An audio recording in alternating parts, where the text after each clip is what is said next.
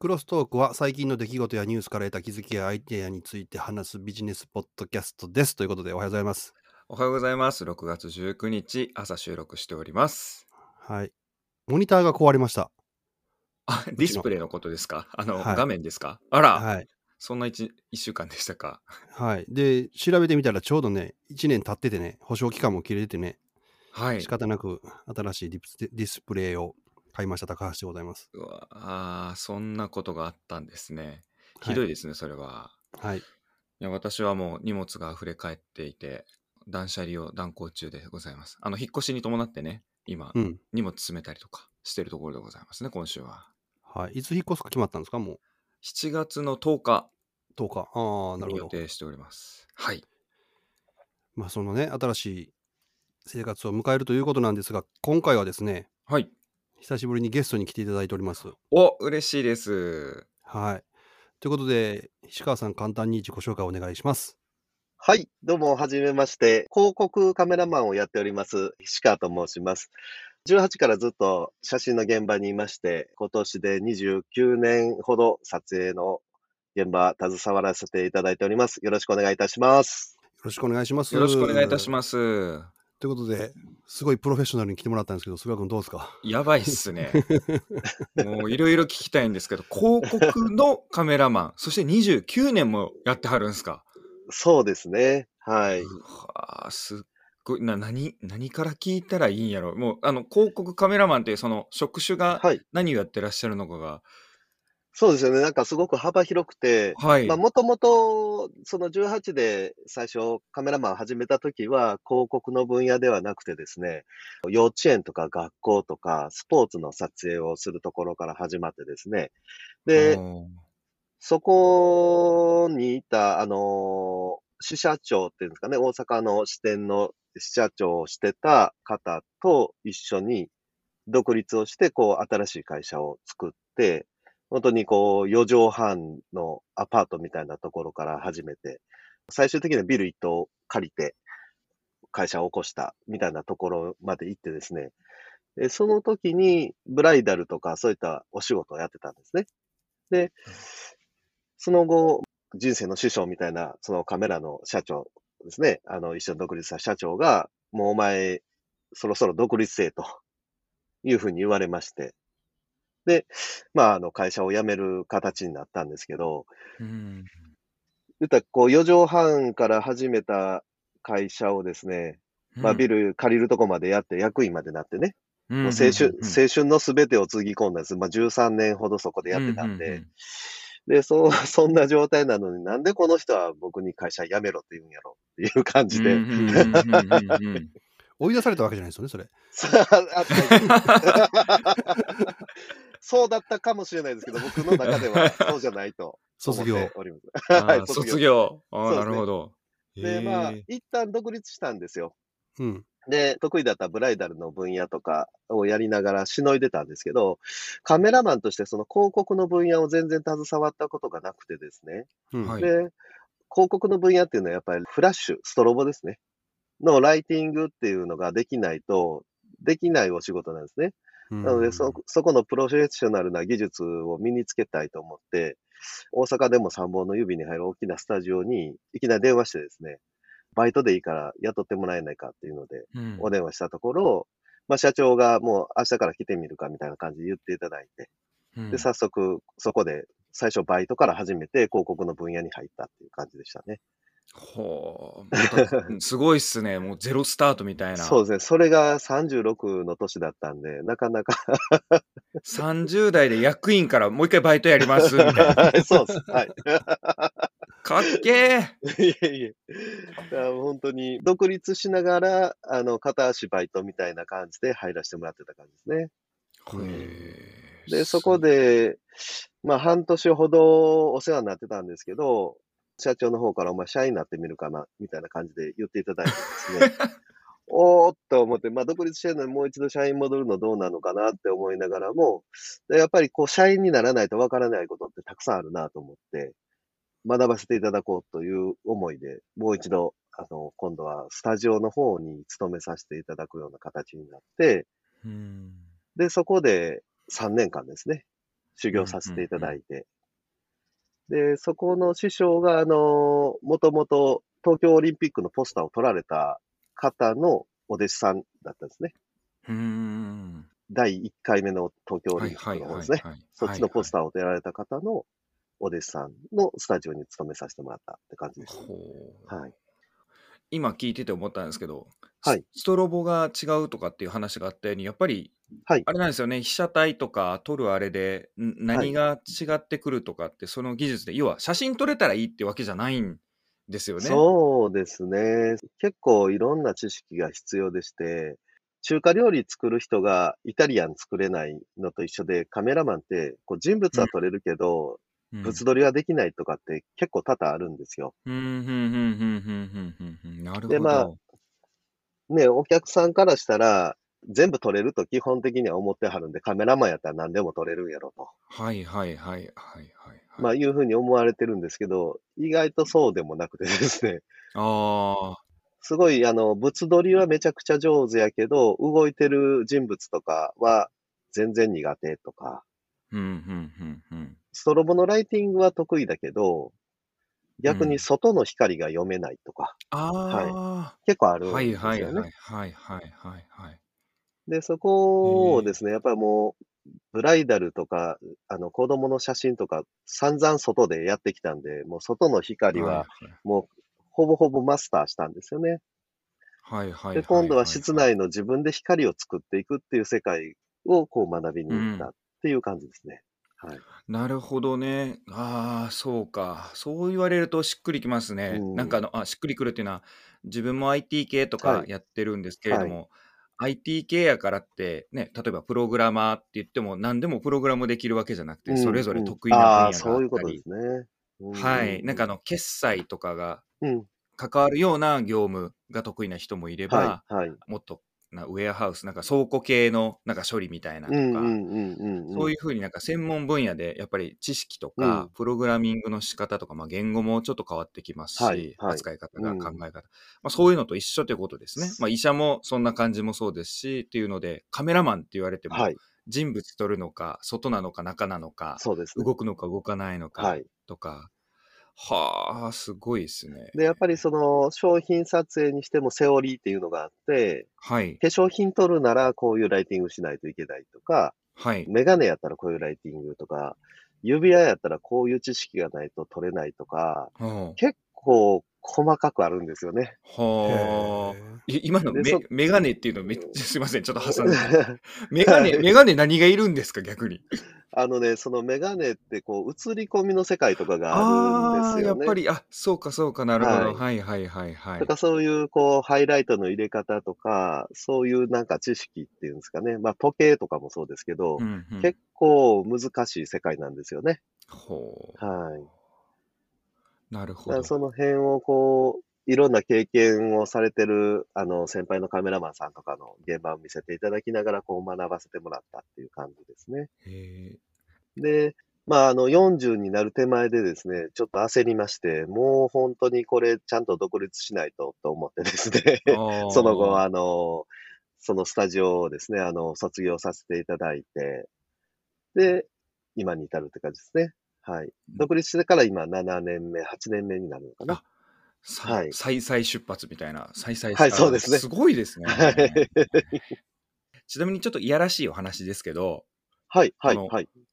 取るものによってやっぱ相場って決まってるんですか、例えばジュエリー業界の方が儲かるなみたいな、メガネ業界よりみたいな。ああ、そうですね。単価っていうのはある程度、やっぱり物によっても変わるとは思うんですけど、そこって技術を知ってるか知ってないかで多分変わると思うんですね。あーあ、クライアントさんが技術を知ってるかってことですか？こちらの価値を知ってるかではなくて。こっちがそれが取れるかどうかっていう技術ですね。で、ああ、なるほど。逆にじゃあ、えっ、と、20万ですって言ったときに、じゃあそれを高いって思われるのか、あ、この人が20万円やったら安いって思わせれるのかっていうのが、やっぱりこうカメラマンの価値っていうのがあるかなと思ってまして、うん。本当になんか値段が合ってないような世界じゃないですか。うん、うん、うん、うん。だから5000円って言ったら5000円やし、うん、うん、うん。5万円ですって言ったら5万円でですし、みたいな、うんそんな感じでもあるんですよね。うーん。値段の設定ってすごく難しくて、うん。いつも悩みはしますけど、最低、まあこれぐらいですよっていう、あの、ルールだけは決めてますけど、へえ。はい。ちなみに、あの、はい。一番得意なのは何みたいなのはあるんですか？もう、これは俺に任せとけみたいな。そうですね。外ロケはすごい得意ですね。散々やったんで、その、ものすごい速度で、この環境やったら、この写真、こういうの撮れるっていうのが、カメラを通さなくても大体見えてしまうっていう。おー、それはでもすごいですね。外ロケで刻一刻と状況が変わるじゃないですか。曇りだったり。晴れだったはい。りとか。そうですね。それを考えると、それはめちゃくちゃ強いですね。それをものすごい瞬時に判断して、まあベストチョイスをしていくっていうのは結構得意ですね。はい。はあ。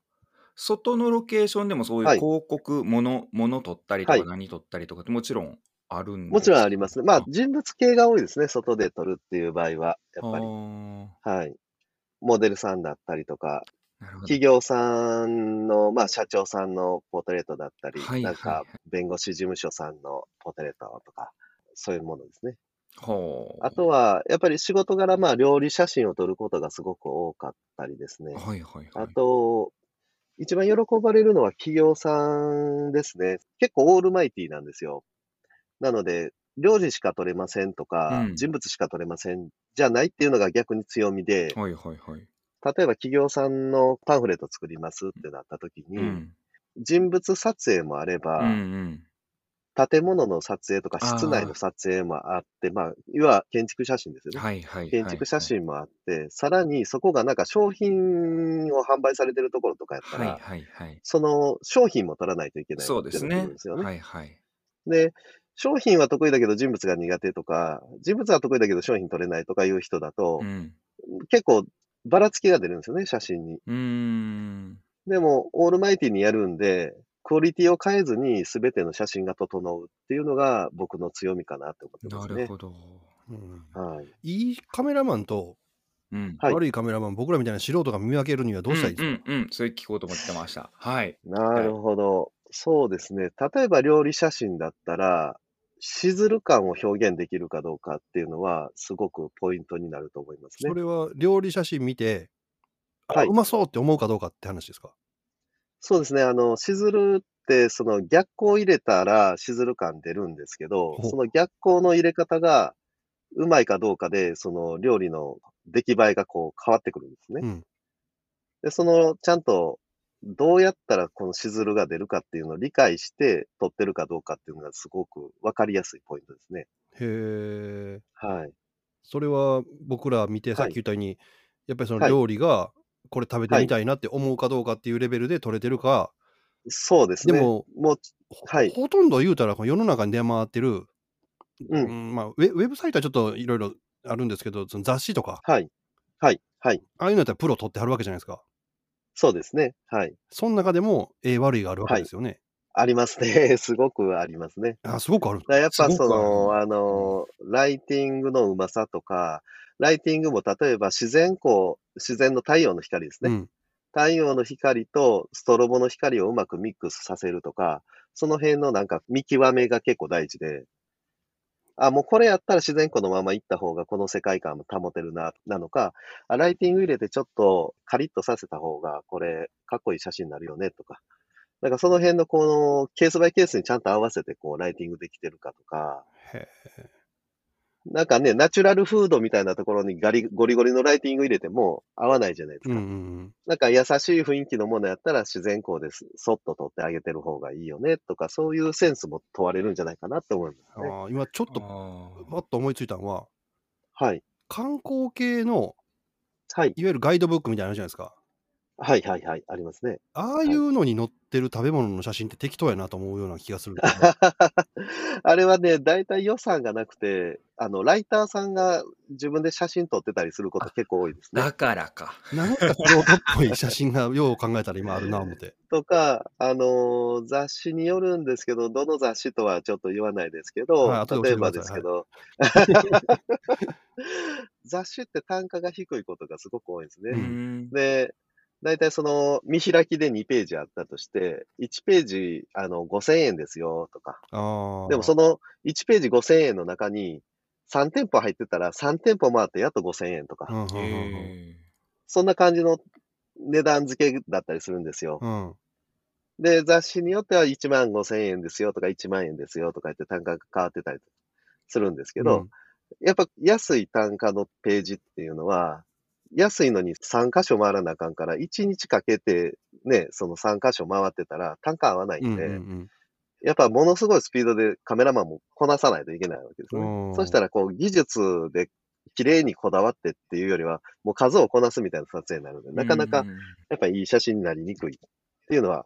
あると思いますね。じゃあ、グルメ系でも、ようさん、店の出てるやつはあまりの場合が多い。そうですね。やっぱこう、グルメ系でもいい写真撮ってるとこはちゃんとそこにお金をかけてるでしょうし、む見比べたらもう誰でもわかると思いますね。ええやつやったら言っても大丈夫でしょ？あ、そうですね。今ね、パッと出てこないんですけど、えっ、とね、もうそこがなんかカメラマンとしてのなんか登竜門みたいな感じで言われてる雑誌があるんですへえ、そんな雑誌があるんですか？ね。うんもう古くからある、古くからある料理雑誌。古くはい。甘辛手帳。甘辛ですね。おお、甘辛手帳。甘辛さんですね。はいへはえ。凝ってるんですね、あれは。そうですね。写真がやっぱりいいですね。ほう、甘辛手帳か。じゃあ、あれを基準というか、あこれがいい写真なんだっていうので、がやっぱ多いですね。すごくいい写真が多いと思いますね。はうんじゃあ、これ見といて目が超えれば、はい。他の料理系は、うん、ちょっと構図とか色とかなんか微妙やな、みたいな。見えてくると。そうですね。見てなんかピンとこんなみたいに分かるって感じですね。なんかいいものを見とけばね、うんうんうんあかんのが見えてくるっていうのはあると思いますね。あ、なるほど。あれでもこういうのって写真撮ったそのまんまの素材はい。で使うこともあれば、フォトレタッチするじゃないですか。はい、はい、はい。これ、どこまでがそのカメラマンのお仕事になるんですか？まあ基本的には全てがそうだと思います。まあ最終的に印刷に回す工程で多少は触られるのかもしれないですけど、基本的に。にはカメラマンが全ての責任を持ってると思ってますけどね、僕は。はいああ、なるほどね。じゃあ、かなり幅広くそうですね。考えないさといけないですね、これは。撮影した段階で、僕らって普通の JPEG で撮影するんじゃなくて、ローデータってお聞きになられたことあります？はいねはいはいはい。そのローデータっていうデータで撮影するんです。まあ、ローっていうのはその生っていう意味合いなんですけど、うん生のデータのまま撮影して、で、その後、現像ソフトで味付けをしていくみたいな感じですね。うん。なので、まあそこからコントラスト上げたり、逆に下げることもあれば、ちょっとこう、黄色かぶりをちょっと色抜いたりとか、まあシャープネスかけたりとか、いろんなことをそこからやって初めて、まあ昔で言うプリントする作業みたいなものをパソコン上で現像して、JPEG データなり TIFF データなりっていうデータに変換するんですね。うんうんうんなので、必ずそこで、こう、色を直したり、構造を直したり、いろんなことをしますので、はい。で、その、例えば雑誌だったら雑誌に合わせて、あ、ちょっと今風の淡い世界観を表現されてる雑誌だなって言ったら、コントラスト下げて、ハイライトも抑えて、シャドウを上げて、なんかこう、あんまりこう、なんていうんですかね、きつくない写真にするっていうんですかね。っていうふうに現像することもあれば、男子系のね、なんか雑誌とかやったら、すごいコントラストを上げて、シャドウとハイライトをパキッとさせてですね、現像して、ちょっとかっこいい世界観に持っていったりっていうのが、その現像の段階でできるって感じですね。うーんそこもだから腕が人によって変わるってことですよね。そうですね。それの知識があれば、そのちょっと、あの、映画風の、フィルム風の色合いにしてみたりとかですね、海外の雑誌風の仕上げ方にしてみたりとか、いろんな仕上げができるってことですね。うん。はいで、菱川さん最近動画とかもやられてるじゃないですか。あ、そうですね。動画もさせていただいてますね。うんで、ね、最近やったら YouTube とか、おっさんが YouTube とかやってたりするんですけど、だ かはい、はい、らああいう YouTube でも一眼レフで撮ってはる人がいるじゃないですか。はい、はい、はい。で、そうですね。ね、後ろぼかして、はい、はい。おっさんがいい、感じにね。はい。はい、おっさんが。おっさん強調してきますね。なんかね、俺見るの結構おっさん 多いから。若いお姉ちゃんとかやれば見てくれると思うんですけど、でも、はいそ。れでもおっさんでもライトなんかいい感じにして、そうであえてぼかしたら、はいなんかちょっとおしゃれなおっさんに見えますもんね、あれ。おしゃれなおさん見えますね。雰囲気おしゃれなおっさんね。なんかよくその、背景にちょっと青とか赤のライトちょっと仕込んでね、ちょっと雰囲気出したりされてる方結構いますよへね。え。えへえ、全然見分けつかん。なるほど。青入れるんや。わざとね、ちょっと入れて奥行き感出したりとかされたりししてますね。へえ、いやちょっとそれ知りうんたいです、じゃあ実はこの間ね、あの別の場所で石川さんにはライティングについて教えていただいて、はい。そうなんですね。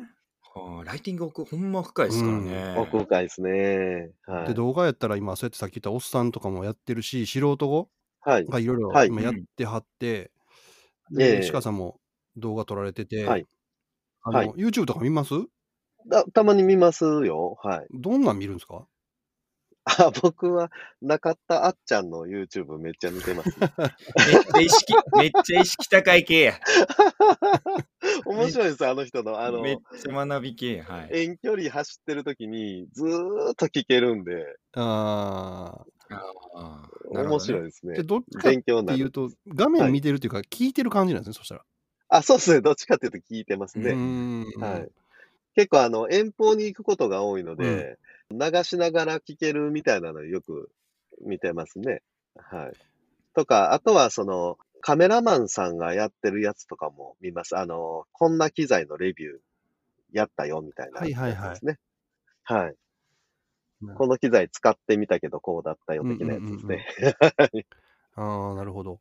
写真と動画はいの違いってどんなところがあるんですか、そうですね。僕が思うのは、写真っていうのは、その一瞬切り取るものなんですけど、文字とすごく相性がいいなって思ってまして、はその文字を読ませたいときに、写真ってすごい効果的だなって思ってますあ。ね。はうんで、動画はすごく直感的なものっていうんですかね、流れていくものなので、うん感覚的に掴んでもらうときに、言葉なくても説明ができるツールだなっていうふうに思ってますね。あ。はうんあだからやっぱりこう、紙媒体とかそういったものと、やっぱり写真っていうのはすごく相性が良くて、その想像させるもの、一枚の写真でこう物語を想像させるものなのあ。で、うんそこにコピーライターさんのいい言葉が乗ると、すごくこう、情緒の深いものになるだろうなって思いますね。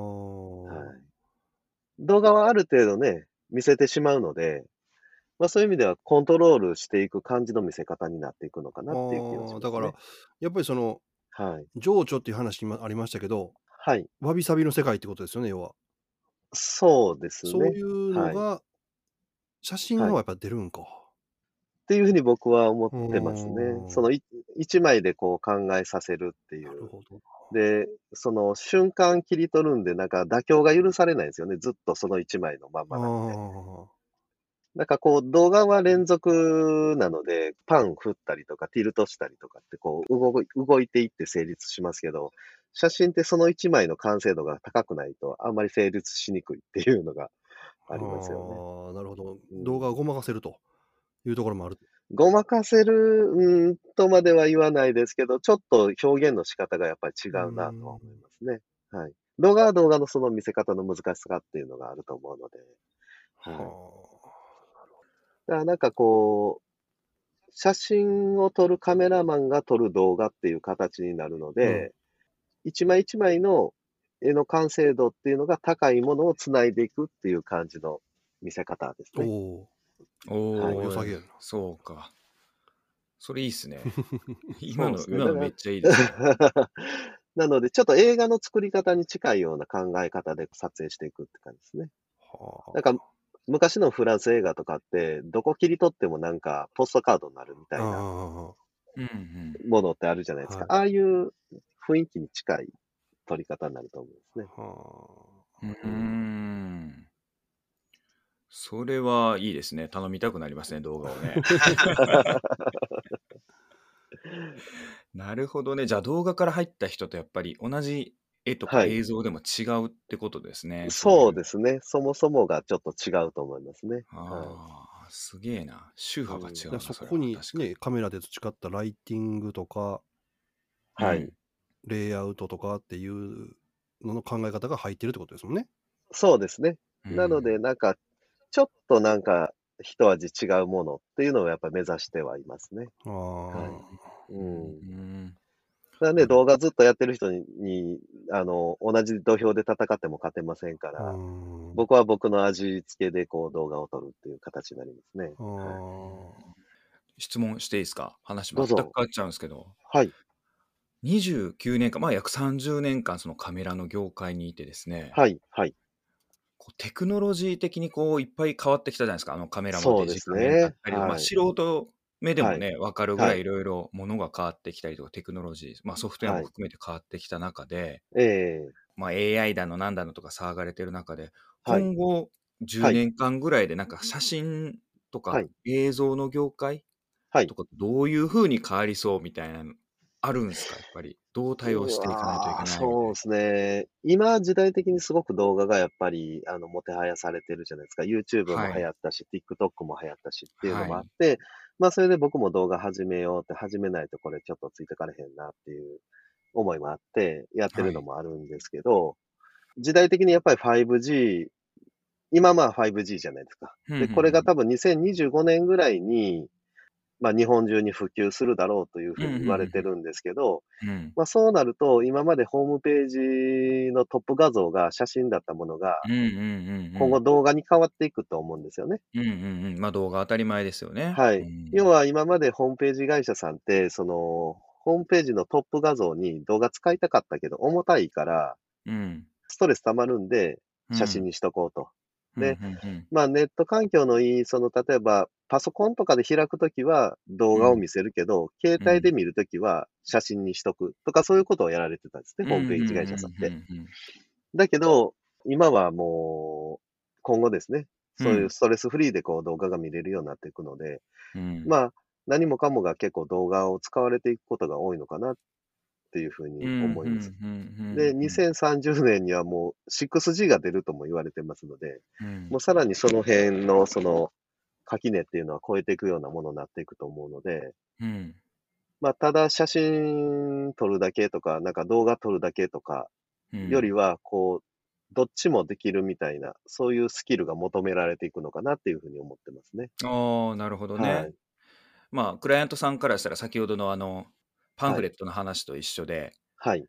何を取るから誰に頼むかって、そんなものは考えないわけで、はい。ね、映像、まあ、見せるものはい。っていうアイテムを取るっていう時には、動画だろうが、静止画だろうが、うん。でそれの被写体が何だろうが、はい。プロフェッショナルであってほしいみたいな、より、そうですね。まあ。より難題な感じなんですね。で、どんなジャンルででもある程度撮れますよって言ってましたけど、それにさらに動画もやるので、うんまあ、言ったらその、写真と動画のクオリティが変わらないっていううんうんうんうんうんメリットもあるんですよね。はいうん写真はこういうテイストなのに、動画は急になんかこういうテイストになったな、みたいなことが起こりにくいっていうことですね。なるほどね。そういうものが求められると。そうですね。なじゃあ、フォトグラファーっはい。てはい。いう言い方じゃなくなってくるみたいな感じですね。やっぱもうこう、まあ、そうやな。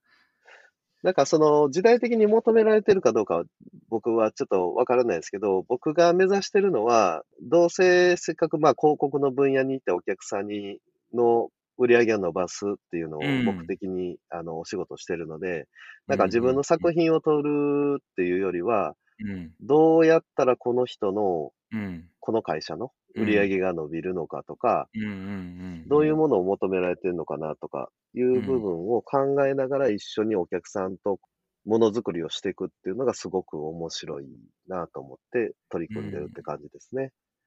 なるほど。はい。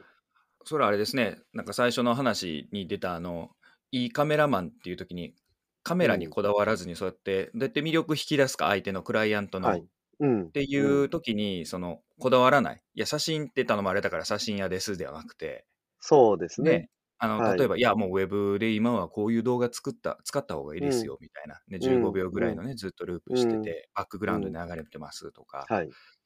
あそういうね、提案もしてくれて、じゃあその時何を撮ったらいいか、で、どういうはい。クオリティで撮れるかって言ったら、ね、そうはいいうことで培った、こう、一枚一枚切り取っても絵になるようにはい。